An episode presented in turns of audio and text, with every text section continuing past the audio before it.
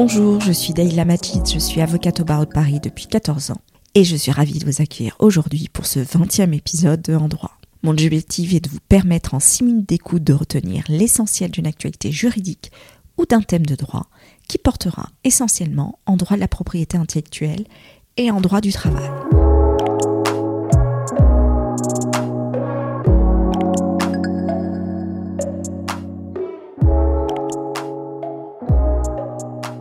Aujourd'hui, je vais vous parler de la problématique que peut rencontrer un auteur ou un artiste lorsqu'il veut organiser sa succession, et plus précisément, parce que le sujet est très vaste, de la nécessité d'établir un testament. Par exemple, dans son testament, l'auteur ou l'artiste peut-il demander à ce que son œuvre soit publiée après sa mort? Sujet qui m'a été demandé par un très sympathique artiste qui se reconnaîtra. Le droit d'auteur se compose d'une part de droits patrimoniaux, il dure toute la vie de l'auteur et 70 ans après sa mort et d'autre part de droits moraux. Leur particularité est qu'ils sont imprescriptibles. Il y a souvent dans la croyance commune l'illusion que le droit d'auteur dure 70 ans et qu'après cette date, il est libre de droit, car appartenant au domaine public. C'est en partie vrai, mais il ne faut pas omettre les droits moraux, qui comportent le droit à la paternité, au respect de l'intégrité de l'œuvre, à la divulgation et au retrait. Se pose nécessairement la question de savoir quels droits et prérogatives disposent les ayants droit de l'auteur décédé. Selon un article du Code civil, les successions s'ouvrent par la mort au dernier domicile du défunt. Elles constituent l'ensemble des éléments qui sont transmis aux héritiers et ou aux successeurs désignés par le défunt. Il est conseillé à l'auteur d'organiser de son vivant certaines démarches afin de s'assurer qu'après son décès, ses héritiers ou légataires seront en mesure de, protéger ses œuvres, comme de faire l'inventaire précis de son patrimoine artistique, de s'assurer que ses héritiers ou les personnes à qui il souhaite confier ses œuvres pourront les conserver dans de bonnes conditions.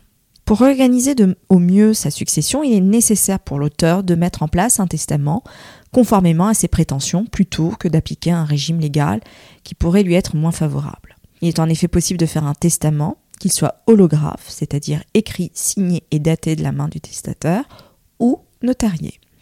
Un article du Code civil précise que le testament holographe ne sera point valable s'il n'est écrit en entier, daté et signé de la main du testateur. Il n'est assujetti à aucune forme. Grâce aux différents types de legs, l'auteur choisira dans son testament de répartir une partie ou la totalité de ses œuvres à une ou plusieurs personnes. Il y a trois types de legs. Legs universel qui confère l'intégralité du patrimoine du défunt, le legs à titre universel et enfin le legs particulier qui cède les droits à un tiers mais pas l'œuvre. Le légataire, c'est-à-dire le bénéficiaire du testament de l'artiste, peut être une personne physique, un membre de sa famille ou pas, ou une personne morale telle qu'une fondation, une société et dans certains cas une association. Ainsi l'artiste ou l'auteur doit soigner son testament dans lequel il doit indiquer avec précision la transmission des droits patrimoniaux, c'est-à-dire des droits de représentation et de reproduction, et du droit moral de son ou de ses œuvres. Le droit de suite est lui aussi transmis aux ayants droit, ils peuvent donc bénéficier des sommes perçues par leur revente des œuvres du défunt. Quant au droit moral, et afin d'éviter le morcellement de ce droit moral à son décès, par exemple le droit de divulgation appartient aux descendants et les autres droits moraux à un légataire, eh bien l'auteur ou l'artiste peut désigner un exécuteur testamentaire, personne physique ou morale, et lui confier l'exercice de son droit moral, qu'il s'agisse du droit au respect de l'œuvre, ou à la paternité, ou du droit de divulgation.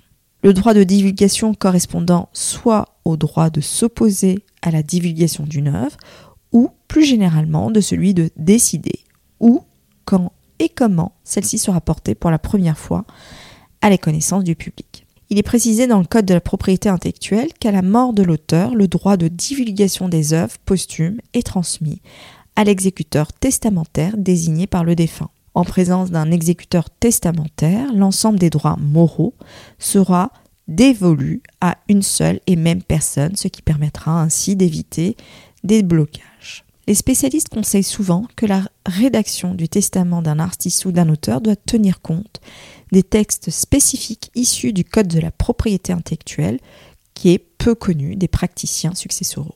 Et que la seule désignation d'un légataire universel n'évitera pas les difficultés s'il existe des héritiers réservataires.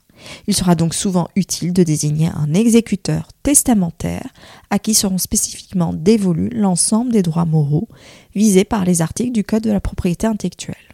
Et pour conclure, l'établissement d'un testament est particulièrement adapté à la nature éminemment personnel du droit moral, l'auteur peut ainsi léguer à la personne de son choix le droit à la paternité et le droit au respect en même temps que son monopole d'exploitation. Merci de m'avoir écouté. Je voudrais remercier Luna Maïté qui m'a aidé à préparer ce podcast. Vous pouvez retrouver cet épisode sur mon blog www.danilamajid.blog. Si vous avez des questions, n'hésitez pas à me contacter ou me proposer des sujets qui vous intéressent. Si l'épisode vous a plu, J'apprécierais que vous me laissiez une note 5 étoiles ou un avis sur Apple Podcast, iTunes ou tout simplement parler autour de vous afin que je puisse continuer l'aventure avec des épisodes juridiques. D'ici là, je vous dis à très bientôt et branchez vos écouteurs pour un prochain podcast.